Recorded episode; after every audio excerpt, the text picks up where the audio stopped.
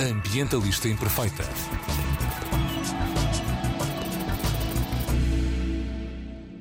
Olá a todas e a todos, daqui Joana Guerra Tadeu com a mensagem Ambientalistas Imperfeitas não medem a pegada ecológica de tudo o que se produz. É a sobreexploração de recursos naturais e a sobreemissão de gases com efeitos de estufa que está a acelerar as alterações climáticas para lá de qualquer registro histórico. Mas este exagero resulta de um sistema económico extrativista e capitalista que sobreproduz e convence as pessoas a consumirem demasia para lá do que é saudável para o consumidor e para o planeta. Hoje convido-vos a olharem para a produção de um ponto de vista artístico. Convido-vos a olharem para a arte, para a cerâmica em particular, como antídoto para o consumo como o conhecemos, onde tudo é substituído sem reflexão. Peças criadas manualmente, feitas de recursos abundantes, naturais e que ao final de vida regressam à terra. Peças únicas que queremos que sejam duradouras, seja quando as produzimos, quando as observamos ou quando as adquirimos. Para discutir estas ideias comigo, tenho o prazer de vos apresentar o Vasco Futcher, é assim? Pereira, e a Melissa Truniger. Sim. Que uh, é uma das estudantes convidadas a produzir peças para a exposição que hoje se inaugura aqui no Pavilhão do Conhecimento. Sim, estamos a gravar ao vivo, integrado no programa Water Stories. Uh, e o Vasco é do, do Arco, do, responsável pelo Departamento de Cerâmica do Arco, Centro de Arte e Comunicação Visual, e um dos professores que acompanhou a produção destas peças que podem aqui ver, nesta exposição então com o título Água, Terra, Fogo, Ar. Um, e, e, para explicar este título, se calhar peço ao Vasco, mas a seleção de peças que. Uh, a ideia aqui é que na cerâmica se usa água para modelar a terra e se usa o fogo e o ar para completar as peças, mas se calhar o Vasco já avança aqui um bocadinho mais nesta informação. E este, para mim, é um exemplo da utilização da arte como alavanca para um desenvolvimento sustentável que se ancora na cultura. Mais um exemplo de que a cultura pode e deve ser o quarto pilar do desenvolvimento sustentável. Sustentável. Bem-vindos. Obrigada. Olá. Olá. Vasco, eh, queres-nos explicar só, antes de mais, este título, este, esta ligação dos quatro elementos com a cerâmica e como é que chegaram aqui a este resultado? O título é, como tu dizes, a cerâmica é a passagem do barro para uma matéria sólida, que não acontece sem secagem e o fogo não acontece sem oxidação. É? A reação química das matérias combustíveis com o ar. Hum, eu pensei em dizer mais uma coisa que eu acho que é menos conhecida e que tem a ver com o ciclo da água a existência de barro, ela própria deve-se ao processo de erosão natural do ciclo da água. Portanto, barro, na verdade, é uma espécie, como se fosse uma areia extremamente erodida pelo tempo e pela água e que ficou tão fina que passa a ser argila. Na verdade, na base de tudo está a água, ainda mais do que o fogo. O fogo vem depois, não é? Para passar dos objetos secos aos objetos.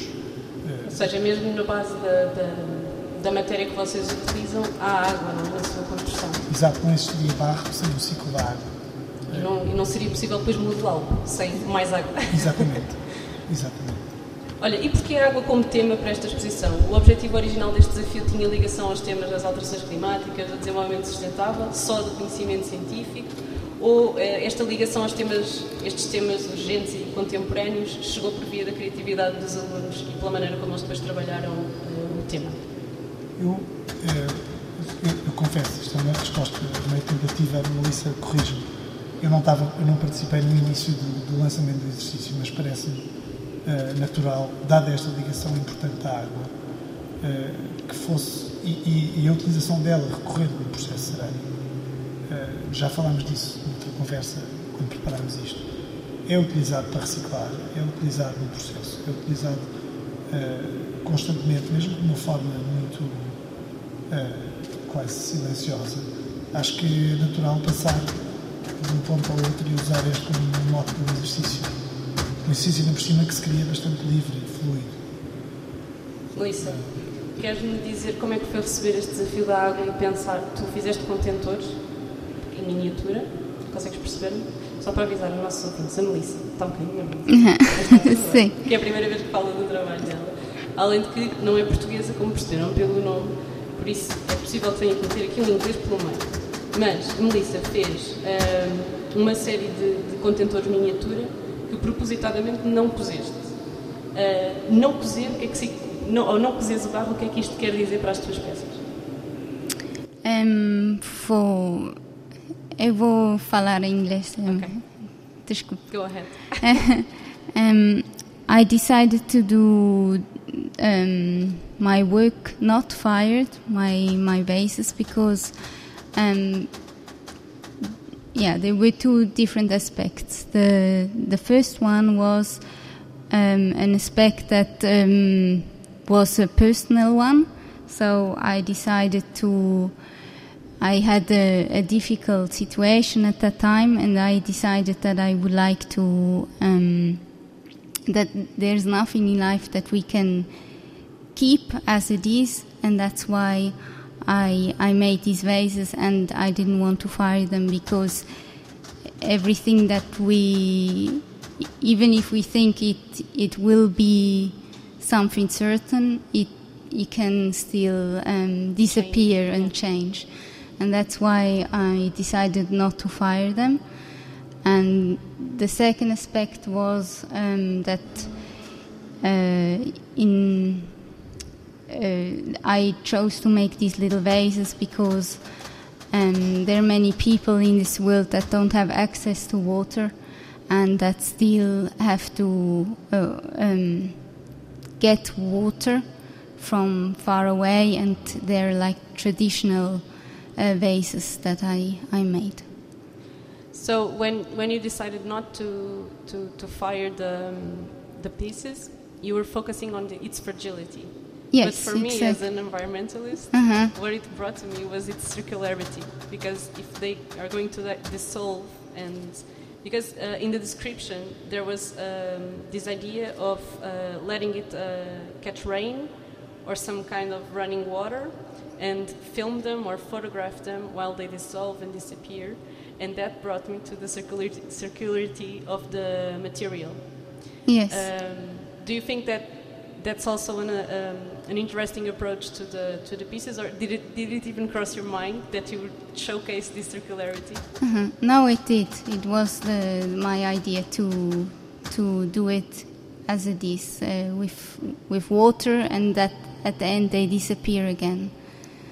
Um, that makes that that's what makes uh, makes it so easy to add the sustainable adjective to ceramics, right? Like if you don't boil it, if you don't uh, fire it, yes, yeah, mm-hmm. you, you, it just becomes dirt again, right? Yes, exactly. And that's yeah. what, what makes it easy to, to call it sustainable. Yes. Vasco, esta, esta circularidade do material é uma coisa que vocês uh, têm atenção, uma coisa que têm atenção nos vossos ateliês, seja, seja no arco, seja no, no teu ateliê. Um, esta capacidade de recuperar, reutilizar e reciclar num, num estúdio de cerâmica é, uma coisa que vocês tenham atenção e tem algum interesse do ponto de vista artístico ou não? É assim, há duas, há duas coisas que podes pensar.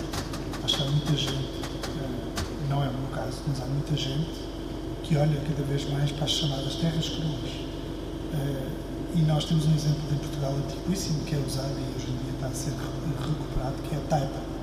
Se tu pensares a construção em taipa, é uma construção em barro, misturado com palha e com outras coisas, que na verdade aquilo é tão espesso que mesmo quando fica molhado a superfície nunca chega a derreter.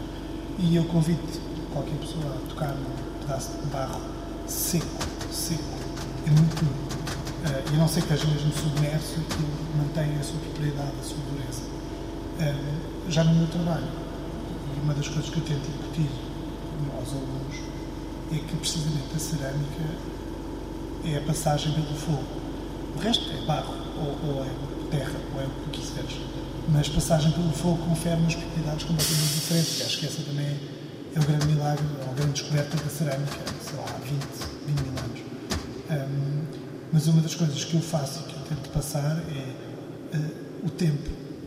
Esperem um pouco uh, antes de cozer as peças. Eu às vezes espero meses ou, ou às vezes mais, porque a peça não muda, uh, não vai desaparecer. E nós temos bastante tempo a pensar, para decidir se queremos trazer essa forma um, ou esse objeto para um estado mais permanente.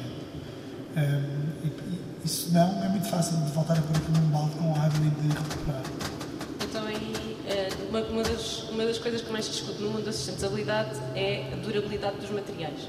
E por um lado, há materiais que são mais sustentáveis por serem menos duradouros, no sentido, por exemplo, quando nós falamos em coisas que são compostáveis, vão durar menos, e quando substituímos os descartáveis por descartáveis compostáveis, que vão desaparecer e por outro lado coisas que duram para sempre, não é? Que não que nós sabemos que vamos conseguir fazer viver durante muito tempo. A cerâmica pode ser as duas, é isso que vocês nos estão a dizer.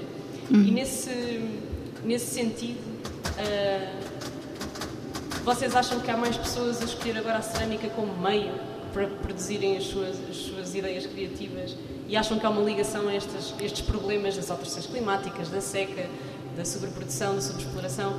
Ou, ou acham que, que, tem muito mais a ver com o que estavas a falar agora, com o legado histórico, com o contexto cultural, com, com a herança toda?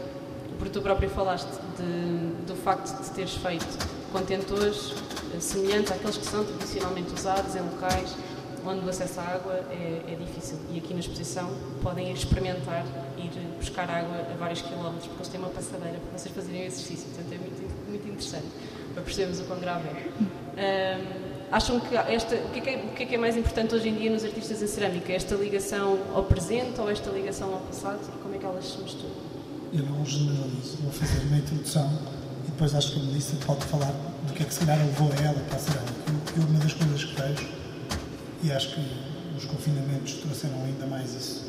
Há um aspecto de, de parece que a palavra é empoderamento, de, a pessoa conseguir fazer uma coisa com as mãos e de ter um resultado tangível a seguir a, a, essa experiência com o material. No caso, o barro é muito intuitivo e imediato, presta-se muito bem a ter esses resultados uh, diretos. Eu acho que essa execução é uma coisa que traz, se calhar, uma nova, um novo lado há muitas pessoas que nunca tinham experimentado nada. Capacidade de fazer, não é? Exato. Autossuficiência, o engenho. Ou, ou, de, ou de precisamente de entrar em contato com uma coisa que é um bocadinho diferente de estar no computador o dia inteiro. Uh, Melissa, foi.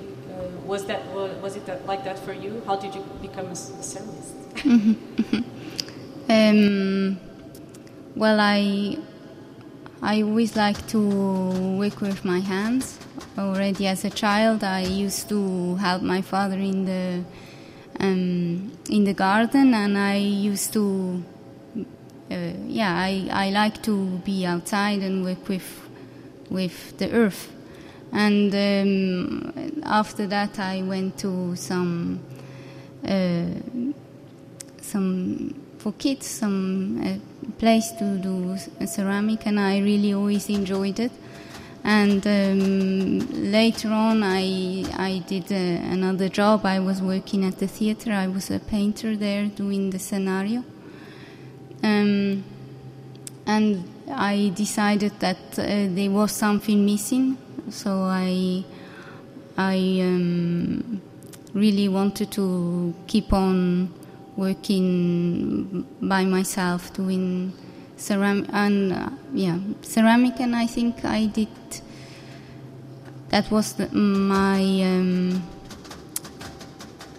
my my preference to, to work with ceramic already always uh, vocês uh, tomam na Arco e no, no teu ateliê, vocês tomam decisões ambientalmente conscientes quanto ao fornecimento dos materiais, aos métodos, aos processos e ao desperdício? Ou não? Uh, ou seja, o foco não é esse, não é essa a vossa preocupação? Há algum tipo de preocupação? Não, existe, e eu ia dizer que isto é um lado muito giro, eu tentava falar, mas há outro lado pior. Trabalhamos com pó de vidro, uh. Portanto, o pó de vidro, neste caso os vidrados, é uma das coisas que que as pessoas não pensam, mas aquilo realmente é pó de vidro, não vai a lado nenhum, então tem que ser lidado com cuidado. Temos uma espécie das cortinas da água, aquilo vai para umas tiras, é tudo recuperado. Um, e, portanto, existe, mais uma vez, eu falava um bocado da história da, da decisão de cozer peças ou não. Uma vez que as peças estão cozidas, são um tubo, basicamente. E, infelizmente, é um tubo indurável. Todo o nosso registro arqueológico é todo ele quase de restos de cerâmica, uma vez que está quebrado, é muito resistente à abrasão, portanto é difícil de fazer um, aquilo desaparecer. Ou seja, geralmente acho que já está a aterro. Gostava de saber se tinha outras utilizações. Pois, mas, mas pronto, é, é, é, desejável que não seja passado um, ao estado duro, a não ser que seja mesmo preciso.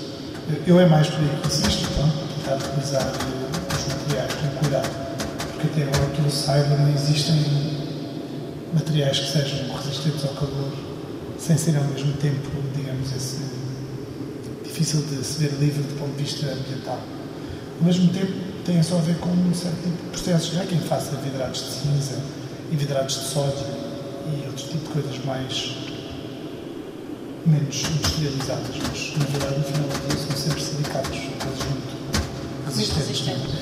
Que se chegando ao aterro ficam lá, basicamente para sempre, para, para registros arqueológicos. dia. Exatamente. Depois eu digo sempre aos, aos meus alunos, pensem bem o que é que querem pôr no registro arqueológico. Olha, e o maior argumento que há contra a cerâmica do ponto de vista da ecologia é, primeiro, os vidrados e depois o calor, não é? Aplicar o calor, porque é preciso usar algum tipo de combustível e há todas as emissões de carbono associadas a isso. Ah, vocês, quando enchem o forno, têm cuidado de encher o forno antes de usarem? Escolheram melhor, os- têm cuidado a escolher o tipo de combustível que vão usar? Usam só a eletricidade e logo se vê de onde é que vai ver na rede? Há algum tipo de preocupação que vocês tenham com isto? Ou, ou não? Eu tenho preocupação, não posso controlar, não sou o meu presidente. Peço sempre os fornos mais cheios possíveis, porque é como eles são mais eficientes. E nós, na escola, temos fornos elétricos e fornos a gás. Eh, na verdade, se a eletricidade vier de fontes renováveis, eh, o forno em si não, não faz diferente de qualquer outro equipamento elétrico. O forno a gás, como as coisas estão hoje em dia, ainda é curiosamente muito mais barato do que o forno elétrico, mas pronto, queima gás. O que é engraçado é que existe, e eu vejo nas pessoas, algum interesse em voltar aos fornos tradicionais, fornos a lenha, que se nós pensarmos bem hoje em dia nos termos correntes, é biomassa, portanto, é carbono que já foi capturado em árvore e que é queimado outra vez. Portanto, não estamos propriamente a extrair, não é, não é os combustíveis fósseis, é a biomassa. Portanto, talvez aí fosse um, um aspecto interessante existir nisso para quem quisesse fazer as queimas ditas tradicionais com fogo e não só com calor. Melissa, do you have a preference on uh, the fire matter? The, the, have you tried different uh, methods? Mm, yes, I would like to learn uh, different methods. Until now, I just learned uh, raku. Um, and uh, yeah, the gas with working with the gas kiln and the electrical kiln. So I haven't had yet uh, much experiences yet with different kinds of fire in. But um, yeah, I would love to learn other ways of firing um, yeah, our works. Vasco was saying that he always uh, tell, tells his students, uh, be careful about what you want to leave in the archaeological registry. Yes. do you do you do you fire uh, a lot of your pieces, or No. are you more of a let it just be like this? yeah, no, I I try and really only fire pieces that I really like. Um, don't, and don't you really like those? Because I liked them. But now I can say something about Melissa, which Yeah. is a teaser for you to come to the next Arco exhibition. You actually, in a way, continue to work on this uh, uh, archaeological uh, theme because you are doing now somehow some artificial fossils or archaeological remains with some very interesting uh, new work. And what's the? Can do you want to give us a, give us a, a trailer on that work? Like what, what, what's the the idea and what you're working on? Um, well, I'm I'm doing impossible fossils. I call them. So they're fossils that are not existing but might exist in thousands of years. So again, the connection with science Yes, yes, and um, and history, right? and history, yes, and um, so these are um, pieces that we we um, just don't pay so much attention and maybe throw into the oceans or lakes, and um, um so they might be fossils of of um, of things that we just throw away. So I'm doing these impossible fossils at the moment. Yes. You talked, you, you just touched a bit on the uh, water cycle, and Vasco already did that too. Uh, há uma lei europeia que pretende aumentar a extensão de rios livres no, no continente. É uma lei que não é, não é nada recente, ok? É de 2010. E nós aqui em Portugal, uh, um dos grandes objetivos é ter mais quilómetros de rios sem barragens, nem açudes, nem nenhum tipo de barreira que permita uh, a água. Olha, pri- primeiro que permita fazer barro, como estavas a explicar, Vasco, não é? Portanto, que permita aos detritos circularem. ah, e uma das coisas que a circulação destes detritos faz, aqui para os portugueses que nos estão a ouvir, é permitir que as nossas praias existam e que não seja preciso ir buscar água ao fundo, água, areia ao fundo do mar para fazer praias falsas, não é? Porque estes detritos têm que vir com os rios. Uh, e outra coisa são os peixes, não é? Que têm, não conseguem circular também e que causam uma série de problemas ao nível da biodiversidade, para não falar da, da biodiversidade em torno dos rios, nas suas margens e tudo mais. Uh, esta lei já está imposta há muito tempo, mas nós aqui em Portugal não fizemos sequer 1% daquilo que a Europa nos mandou fazer e temos para os próximos 5 anos planeada a construção de 7 barragens, 5 delas nos últimos 200 km do Rio Tejo. Porquê que eu estou para aqui a falar disto tudo? Porque uh, a Melissa fez especificamente contentores de água. E uma das coisas, uma das justificações que nós aqui em Portugal culturalmente damos para construir mais barragens e açudes é esta necessidade de guardar a água em caixinhas, porque temos pouca água, não é? Estamos em seca.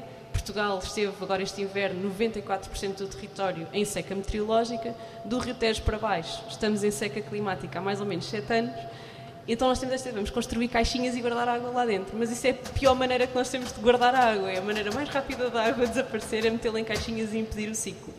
E eu estou a fazer esta introdução toda para perguntar, Vasco, achas que estes trabalhos dos vossos alunos em torno da água, seja da água como meio lúdico, seja da água como coisa, que é o que eu consigo olhar para aquelas bolas e para mim aquilo é a água, ou este trabalho da Melissa ou o, o, trabalho da vida, que não é da água como berço de vida, do, dos animaizinhos que vivem, das plantas que vivem dentro da água. Achas que este, este tipo de, de, de, de, trabalho artístico pode contribuir para que nós todos compreendamos melhor como é que nós podemos cuidar da água, como é que nós podemos uh, combater estes problemas todos que têm a ver com a seca e respeitar mais a água e o ciclo da água? Ou achas que uma coisa não, não tem nada a ver com a outra? Não, eu acho que tem tudo a ver. E aqui, por acaso, tenho várias coisas para dizer que é interessante nada a ver com a minha área, mas no outro dia li um artigo interessante no, no público sobre a captação da água dos lençóis freáticos. E precisamente o argumento que não é se calhar necessário fazer barragens, mas apenas estudar melhor uma coisa que ainda é pouco conhecida e aceder a recursos que se calhar existem e na verdade até são melhores. Subterrâneos. Ou, exato. Aliás, se os rios circulassem, nós tínhamos mais água subterrânea exato. nas margens. E portanto, existe um monte de, de conhecimento que não é que não é digamos, utilizado ou que não é uh, divulgado. divulgado, existe, por outro lado, uma insistência num tipo de conhecimento que já se tem. Isso é uma coisa que se vê imenso. Nós, na escola de arte ou noutra escola qualquer, uh, educação e cultura são quase um, um, um contínuo. E tu falavas de cultura há bocado e eu concordo contigo. E acho que, precisamente, o objetivo de uma educação ou de, de, de, de curiosidade que se pretende na escola de arte é ir à procura daquilo que não se conhece e daquilo que nós, se calhar, podemos descobrir, não sabemos já. E é interessante, eu vou fazer uma, uma analogia. A Melissa é a Suíça eh, e ela fala dos lagos. E, e, tu vais à Suíça, que é um país com uma cultura de lagos e com bastante uma cultura de civismo enorme, e os lagos são limpos de uma maneira que, que cá em Portugal seria surreal. Tu olhas para o fundo do lago de Geneve, que é uma cidade grande, e tu vês da ponta o fundo do lago. É uma coisa extraordinária de e, e, realmente a pessoa depois passa aqui e vê lixos plásticos na praia e isso só se resolve com consciencialização, que é outra palavra para cultura ou educação. É? E portanto eu acho que sim, estas coisas uh, aqui ou numa escala maior, se calhar numa exposição que mais pessoas veem, ou que variam se não houvesse esta parceria, uh, a consciencialização acontece também através destes microgestos. Melissa, do you agree? Did you understand everything? do you do you agree that um, art, ceramics, culture, we can we can make it clear to people that water needs to circulate, and that's the best way we can save it. Mm. Uh, yes, because you I hope so. Right? Yes, mm -hmm. so that's why. What what do you think?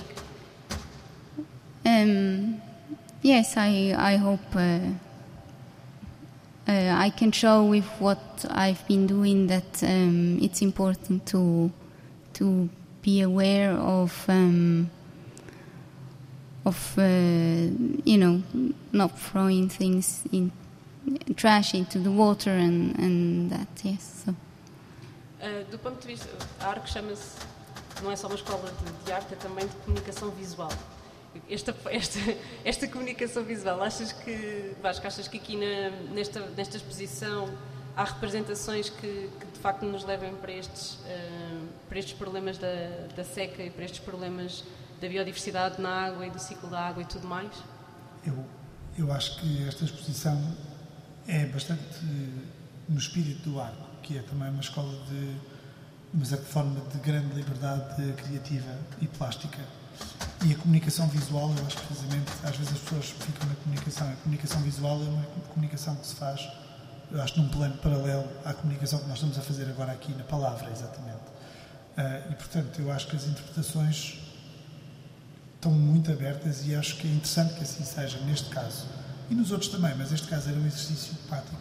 Portanto, há ali, de facto, uma, uma espécie de, uma, de um sentido que se consegue perceber, mas não vou ser eu a limitar as interpretações que se podem ter quando vierem cá ver a exposição. Pois, eu ia dizer que, que além da Melissa, temos os trabalhos da Alissa Poliarneia, disse bem? Eu estou com medo de dizer mal os nomes destas pessoas incríveis. Da Beatriz Ciotti, da Cláudia Andrade e da Ciriel Marchetti. Marchetti. Marchetti. E hum, podes só explicar-nos um bocadinho, porque são, são visões completamente diferentes do mesmo sujeito, que era a água, não é? Hum. Podes só descrever-nos um bocadinho as diferenças entre eles, para quem só nos está a ouvir, para ver se vêm cá ver a exposição, se faz favor é para virem. Eu acho que hum, a Cláudia fez um trabalho que é mais lúdico e que tem uns aspectos, digamos, quase mais humanos e de, também do entretenimento e, do, do e desta fixação com a água que nós temos desde, basicamente, desde o mergulhador de Delphi. Não sei se sabes o que é, que é um, uma, uma, pintura mural uma, grega com 3 mil anos. Um, a Ciriel acho que fez uma coisa mais abstrata, mas como tu própria disseste, quase parecem umas bolhas ou uma coisa uh, que vem diretamente, ou um, aspecto mais orgânico vem do fundo do mar. A Alisa acho que fez umas coisas muito mais delicadas, mas que também têm a ver com a fragilidade da vida que existe no oceano, um, ou na água, mais do que não precisa ser no oceano. Um, e a Ciriel, a Ciriel não, a Beatrice também fez uma, uma espécie de uma referência ao que se pode encontrar no fundo dos mares e a espécie de ambiente que aquilo, ambiente corrosivo e que ao mesmo tempo conserva as coisas que nós lá deixamos ao longo do, do tempo. É, a Melissa já nos falou aqui do trabalho Sim. Sim. Olha, e houve um aluno que fez um barco da Organização Ambiental Greenpeace, que, não, que infelizmente não está exposto porque sofreu uns acidentes. Aliás, houve outros trabalhos, não é?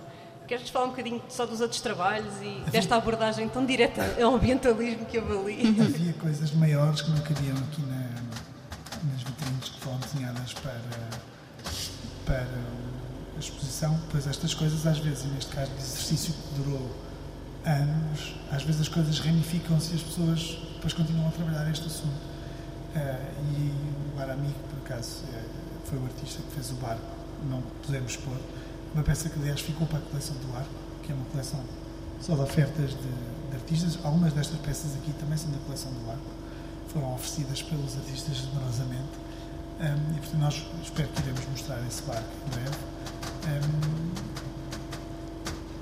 é um barco, uma espécie de uma alegoria contemporânea no espírito das que se faziam no século XVIII, em que tens todas as figuras eh, no barco, os deuses dos rios, eh, os eh, ativistas com os megafones. É, é, uma peça que é a pena que não se mostre.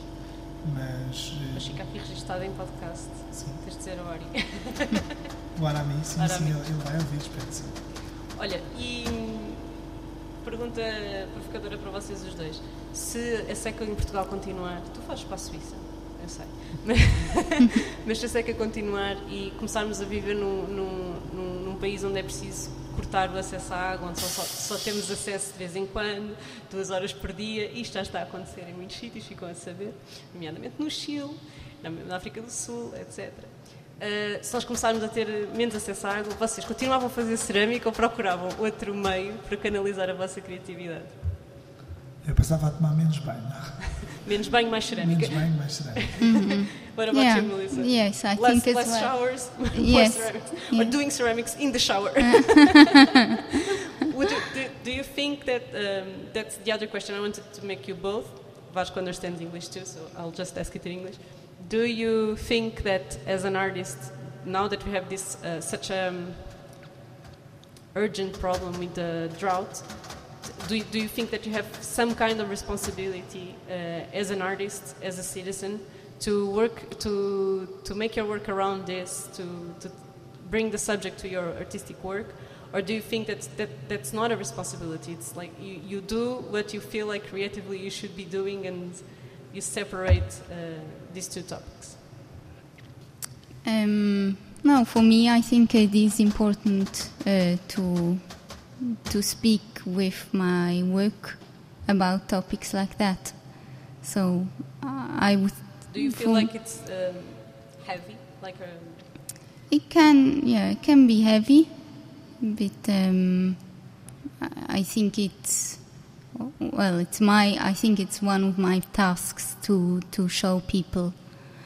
Um, um, one of the points of well, your yes, right? exactly. Yeah. E tu, Vasco? No caso da Melissa e aqueles trabalhos que ela está a fazer agora, é o assunto, digamos assim. No meu caso, não é o assunto, mas eu preocupo-me com a água. Hum, quer dizer, aquilo que nós falámos, de, eu por acaso fui ver as contas, de quanto é que eu gasto. queria perguntar, porque quando é nós tivemos uma realmente- conversa em que falámos, só para vocês saberem, do consumo de água que, que o Vasco fazia no ateliê. E o Vasco dizia, é mesmo muito pouco. Eu vou, ter, eu vou ser sincero, eu não sei quanto, mas é mesmo muito pouco. E pá, vai ver a conta e traz-nos esse dado ao podcast. Sim, eu medi e, portanto, fiz as contas no ano passado, foram 28 metros cúbicos pelo ano inteiro. 2.800 litros.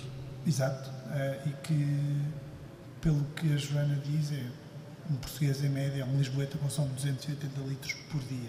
Exatamente. É, é é significativamente menos. Daí que eu digo que Um podemos todos. português, 187 litros de água por dia, por pessoa, não é por casa, é por pessoa. Portanto, quando chegarem em casa, vão ver as vossas faturas da água, vejam quantos litros. Bem, está em metros cúbicos, portanto, multiplicam por mil. Uh,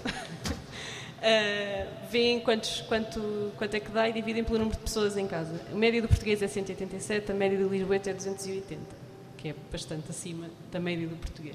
Desculpa, continua. Foste Não, ver, então, e de facto no ateliê é muito pouca água. Sim, é muito pouca água e a pessoa, acho que é o que eu digo, mesmo não tendo como assunto essas questões, neste caso ambientalistas e relacionadas com a água, acho que é, eh, pelo menos para mim, uma preocupação gastar menos água. Até às vezes preocupo menos com a água do que com a eletricidade. Mas a eletricidade nós já temos embutido na cabeça que será tendencialmente renovável e a água acho que ainda estamos achar que é um bem infinito. Eu estou enganado se calhar, a água é renovável se for tratada com cuidado. Sim, e não, não é infinita no sentido em que, infelizmente, as nossas reservas de água têm vindo a desaparecer, precisamente por nós interrompermos o ciclo da água com barragens e outras, e outras coisas do, que tais e por in- inserirmos toxinas que depois não conseguimos retirar, etc. Ah, e este peso da. Sentes esta responsabilidade enquanto artista de se falar dos temas de.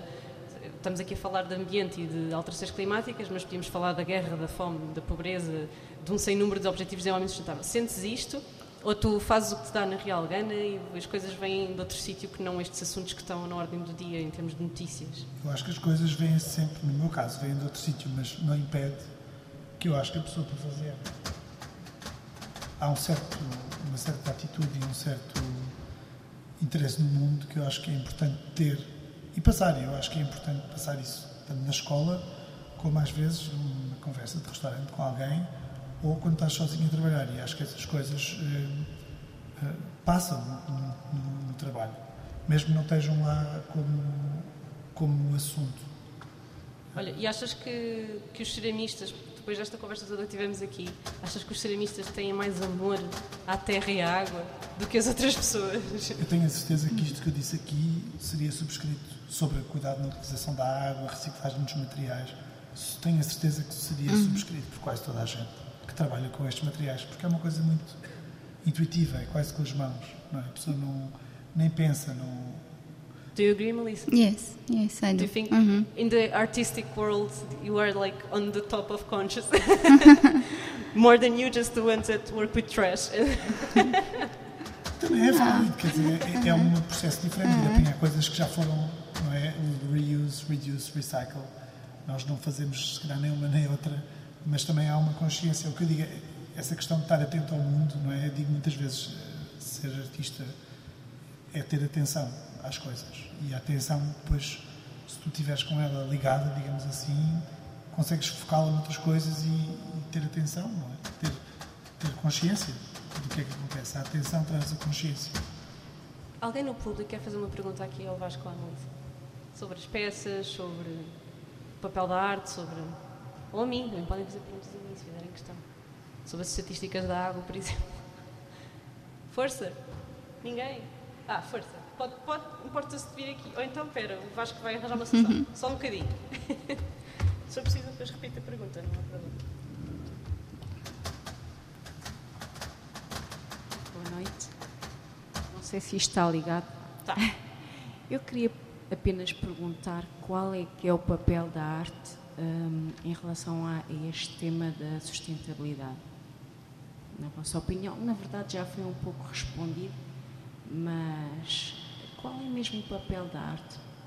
Eh, Aqui um pouco, para que é que serve a arte? Será assim tão importante? Já estou a abrir aqui muito o leque. Obrigada. Bem, eu não vou ter a, não vou ter não vou ter a lata de responder a isso, porque acho que é uma coisa muito abrangente. Mas acho que eu se dissesse aquilo que eu gosto quando vejo arte e que tento fazer é precisamente aquelas pessoas que tiveram uma atenção muito específica a alguma coisa trouxeram essa atenção para a sua vida e tentaram transmiti-la, neste caso em objetos, nas artes plásticas, a música, o teatro, fazer outras coisas, não é o cinema. Mas, e nós, ao consumir esse produto, eh, podemos um bocadinho partilhar da atenção e da curiosidade que essa pessoa teve quando fez o objeto. E, portanto, através daí expandir o nosso universo, não é? Eu nunca mais olho para os vasos pequeninos, nunca mais olho para os vasos, digamos, sem pensar nesta hipótese que foi oferecida pela Melissa daquilo ser diluível, não é? Transformou a minha maneira de ver um tipo de objeto. E transformou toda a gente, possivelmente. E acho que isso é válido com o trabalho de todas as pessoas. Nós não podemos ser tocados por tudo e não, podemos também ter a ambição de tocar toda a gente da mesma forma. é? Mas acho que esse é o que pode trazer à arte, é esta espécie de partida emocional, poética e sensível. E nesse momento é que é um, como é que tu dizias, um, um dos quatro pilares, digamos Os assim. quatro pilares da sustentabilidade, não é? Pode toca-nos de uma maneira diferente de um facto científico, de uma estatística ou até de uma história, não é? Porque pode não ser uma história, pode ser só a peça e a história inventamos nós e isso é outro processo de aprendizagem e outro processo de abrir consciências e outro processo de discussão. Melissa, did you understand the question? What what what does what's the role of art in sustainability? What uh, I liked when you when when you asked um, what uh, what's the point of art, right? What's what is it good for? Is it good for anything?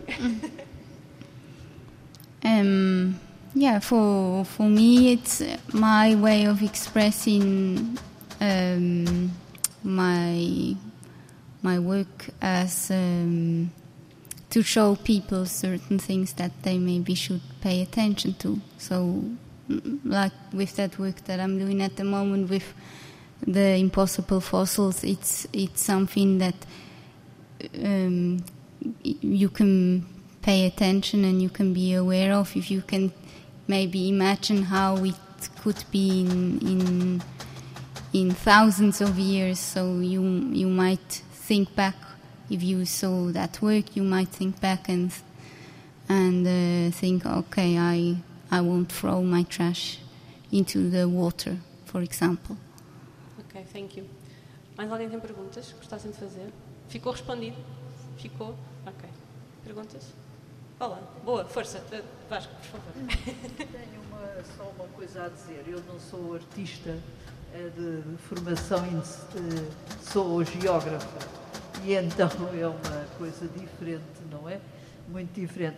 Mas agora lembro-me que estamos agora com este problema da, da guerra na Ucrânia e o problema fundamental é o acesso eh, da, da Rússia ah, ao- ao- ao- à água, no fim. Porque na realidade é um país imenso, mas que tem um acesso à água, portanto, às costas e à maneira de os seus navios irem para, para, para todo o mundo, não com, com mercadorias, e na realidade eh, parte dos portos ou estão completamente gelados durante o, o inverno, não é? E, e, portanto, o melhor acesso será ali através eh, portanto, de um local que era já ocupado pela, pela Ucrânia. Isso chama muita atenção. Outra coisa, acho possível também dentro da pintura fazer uma pintura catastrófica em que se já vê tudo seco, não é? E que chama a atenção das pessoas, o que é que acontecerá aqui eh, a uns, eh, eh, assim estarmos aqui em Portugal sem água, espero que isso pelo menos para a minha vida, não aconteça. Olha, não, eu, pior não, é eu os não sei, não sei qual é a sua esperança de vida, mas eu tenho uma filha de 4 anos que aos 20, e- aos- portanto, ela hoje em dia, em média, viverá, sendo lisboeta, com 280 litros de água por dia, É brutal. que não é Pois. verdade, nós lá em casa usamos menos de 60 litros de água por dia por pessoa, ficam a saber. Mas ela aos 23 anos terá acesso a 25 litros de água por dia. É essa a nossa perspectiva neste momento. É 25 litros de água por dia por pessoa a partir de 2040. 2040 é amanhã, malta. Lamento, mas é amanhã. Não, pois, claro. Ah, e eh, te- só há bocadinho falava de um, de um cenário hipotético em que nós tínhamos acesso controlado à água e racionado. Nós já estivemos assim no, no, no Alentejo e no Algarve. Não no meu tempo de vida, mas no tempo de vida dos meus pais e avós. Era, eh, não havia água corrente no Alentejo, só havia duas horas de manhã e duas horas à noite durante o verão. E isto aconteceu mais do que um ano. Isto já aconteceu. Eu não estou aqui a criar nenhum eh, mundo apo- apocalíptico ficcional, ok? Mas eu, há outra coisa que me chama a atenção. A, a construção de barragens, por exemplo, dentro, no, no espaço de tempo que eu vivi, houve uma altura que era um, só se pensava em fazer barragens, não é? E depois não, não estudaram então qual eram as consequências verdadeiras das barragens no ambiente. E isso agora destrói-se as barragens, mas as barragens eram para produzir energia elétrica e outras coisas. Põe-se um problema muito grande. Está a haver, eu não, não acho que sim, que, que tem prejudicado muito o ambiente, mas como é que se vai agora não é uma coisa de um, de um momento para o outro, percebe? É uma coisa que exige que eh, os peritos nisto se juntem e arranjem uma solução. Ah, pensei que ia acrescentar alguma coisa. Em relação, Mas ela também pode, em relação a esta questão das barragens, eu convido-vos a visitarem o website do Rios Livres, que é um projeto das- do Giota, que é o, é o grupo ambiental responsável pelo, pelo planeamento do território e ambiente. Ah, eles têm lá muita informação, têm as diretivas europeias, têm os planos para Portugal, etc, etc. E o que está a correr mal também. Mas em relação a isto, tem primeiro esta ligação à, à energia hidroelétrica, que já está a diminuir. Nós estamos a produzir menos energia hidroelétrica e a focar-nos no desenvolvimento de outras, nomeadamente a eólica, a eólica no mar e a solar. Ah, não necessariamente melhores, ficam já, fica aqui já assente. Isto é toda uma conversa, não é? Porque estamos a destruir biodiversidade para fazer energia renovável, que é assim uma coisa um bocadinho maluca. Mas eh, tem pronto, essa questão e depois a questão dos regadios e a questão do próprio, eh, do próprio fornecimento de água às pessoas, nomeadamente no, no Alentejo. As pessoas bebem água do Alqueva, não é? Portanto, agora dizer a estas pessoas, mas o Alqueva é mau e vamos destruí-lo, as nós bebemos aquela água, de onde é que vem a água? E aqui entra aquilo que foi o Vasco até que trouxe, o assunto dos, da água subterrânea, que re- realmente poderia, poderia ser uma solução e que permitia ao ciclo da água seguir eh, e nós conseguiríamos fornecer às pessoas e, e dizem os especialistas, teríamos mais água do que temos neste momento com as barragens. Mas isto é todo um tema. Há um episódio do podcast já sobre isto, se quiserem ir ouvir, e haverá outros. E deixo-vos já o convite para irem ouvir. Ambientalista Imperfeita está na RTP Play, está nas apps todas dos podcasts.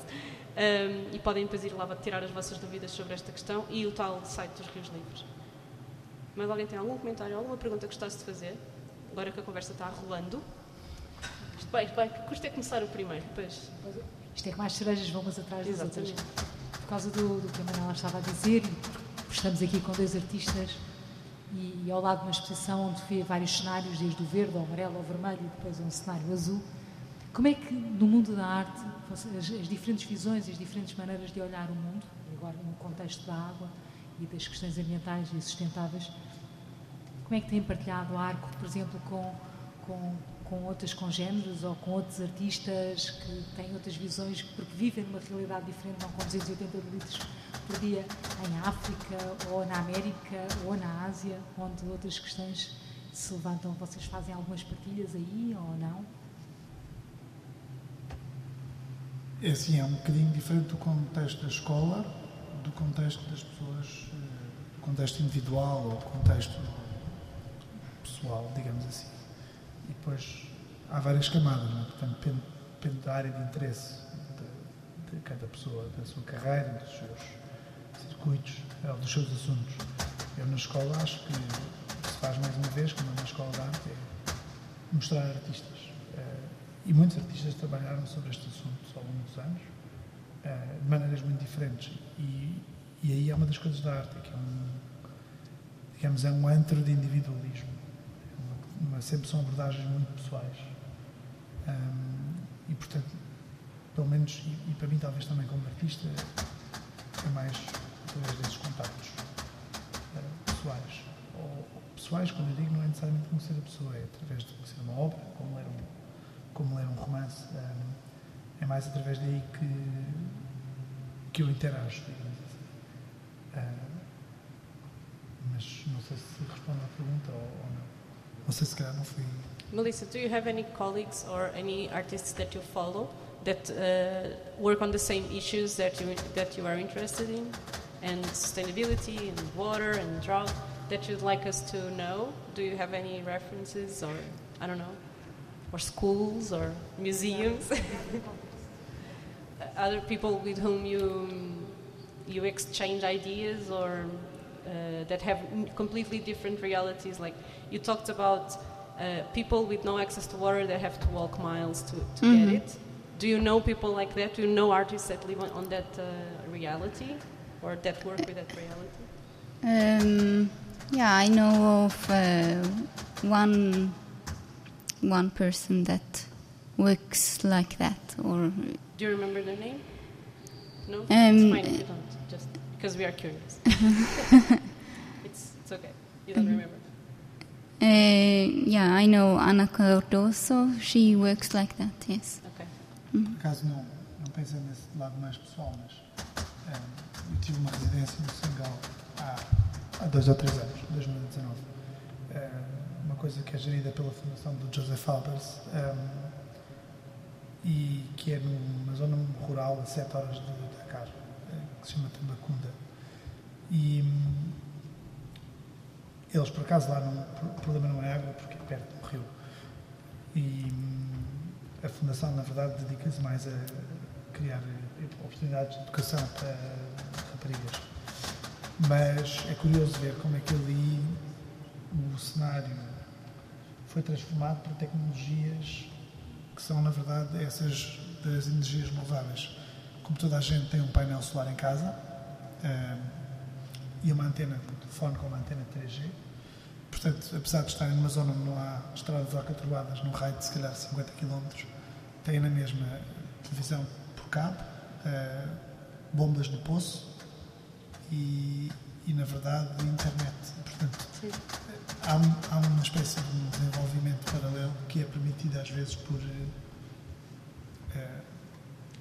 Sim, eu, há outros países, há outros países uh, do Global Sul, ou do Sul Global, uh, onde isto acontece. Eu lembro numa visita ao, ao, Malawi que as operadoras de telemóveis distribuem com os telemóveis um pequeno painel solar para carregar o telemóvel. Portanto, é distribuído em conjunto, portanto, nem sequer há essa questão. Não tenho eletricidade, não faz mal. Nós trazemos, nós trazemos o painel solar e o cabo USB.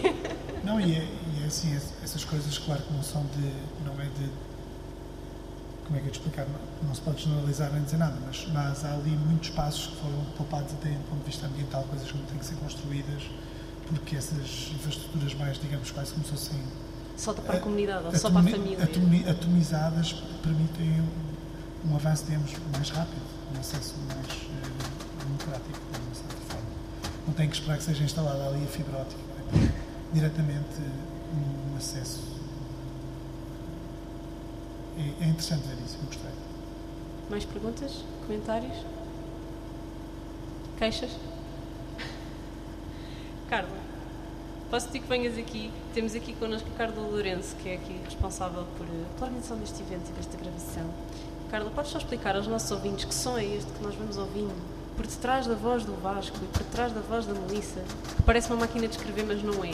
Mas é, mas não é. Explica lá. Exato, é precisamente uma máquina de escrever, mas uma máquina de escrever um bocadinho diferente. É um conjunto de tubos que estão cheios de água e que têm válvula, válvulas, válvulas pressurizadas e que deixam-nos aqui mensagens, cá está, é? Eh, e que diz água para todos, ou um mundo sem sede, e então vão mandar, vão enviando estes, estes sonzinhos de máquina de escrever, que está, está efetivamente a escrever, está a sair uma nova mensagem. Em bolinhas de água. Uh, esta água está em circularidade, certo? Exatamente. Sempre não, a mesma não água. É. Olha, imaginem agora, esta conversa toda, e agora a, a Carla dizia-nos com a maior descontração: Ah, isto temos aqui uma torneira aberta atrás. Não, não, não. Há uma não, coisa não. que me interessou ver e é uma coisa que eu aplicaria no meu estúdio e na minha casa, se pudesse. Que em Lisboa, a cidade é mais difícil porque toda a gente mora em apartamentos, mas que é o que eu chamo de sistema de recuperação de águas cinzentas, em que a pessoa Tem pode, aqui um chuveiro, podem vir cá tomar banho. pode-se recuperar a maior parte das águas. Por exemplo, a água que é precisa para a cerâmica pode ser uma água, qualquer tipo de água suja serve. Não precisa ser água potável, podia ter ser água de. Do banho. Está. Exato. Exatamente. Até a tua ideia do menos banhos, mais cerâmica, cabe aqui mesmo perfeitamente. Pode ser. Vais começar a fazer cerâmica. Faz umas peças com a água do teu banho e depois contamos como é que correu, pode ser? Vai ser difícil porque eu só tomo banhos de 3 minutos, não sei se chega à água que eu. Olha, por minuto, eu não sei, tu disseste que usas pouca água na cerâmica. Uma torneira em Portugal gasta entre 7 e 14 litros por minuto. Portanto, 3 vezes 7, 21. 21 litros. O que é que consegues fazer com 21 litros? Dá, dá bastante. Ah, sim. Então Muito. fica, fica o desafio. Depois contem-nos como é que correu. Essa, essas, essas cerâmicas com a vossa água do banho. Eu não estava a mentir, certo, Carla? As pessoas podem mesmo vir cá tomar banho. Podes explicar? Podem mesmo vir cá tomar banho. É na exposição eh, água, uma exposição sem filtro, e há mesmo um chuveiro, eles dão-vos o shampoo e o sabão e emprestam-vos uma toalhinha É isso mesmo. e nós, podem cá temos, tomar banho. nós temos um chuveiro lá dentro.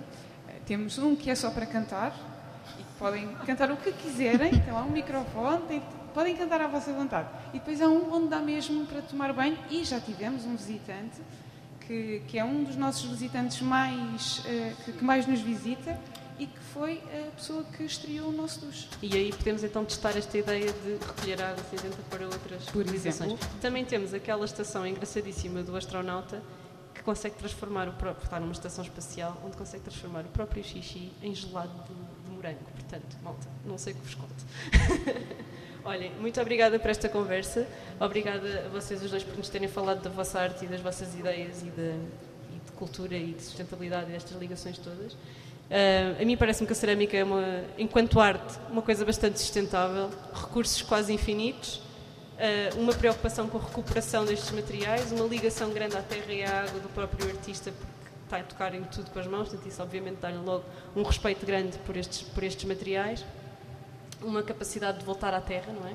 Se não for vidrado, uma preocupação até ao ponto de vista dos vidrados de como é que é feito e qual, qual é o calor que é usado e tudo mais. Um, e a possibilidade de passar estas mensagens de formas bastante diferentes para que todos nós nos possamos preocupar com este problema sem entrarmos em pânico e entrarmos em negacionismo e entrarmos em então mais vale não fazer nada. Vale, ok? Não é para deixar de beber água e passar a beijinho.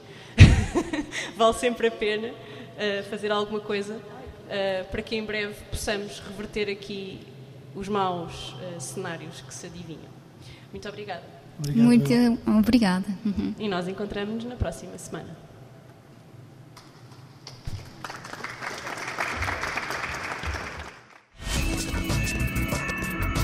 Ambientalista Imperfeita.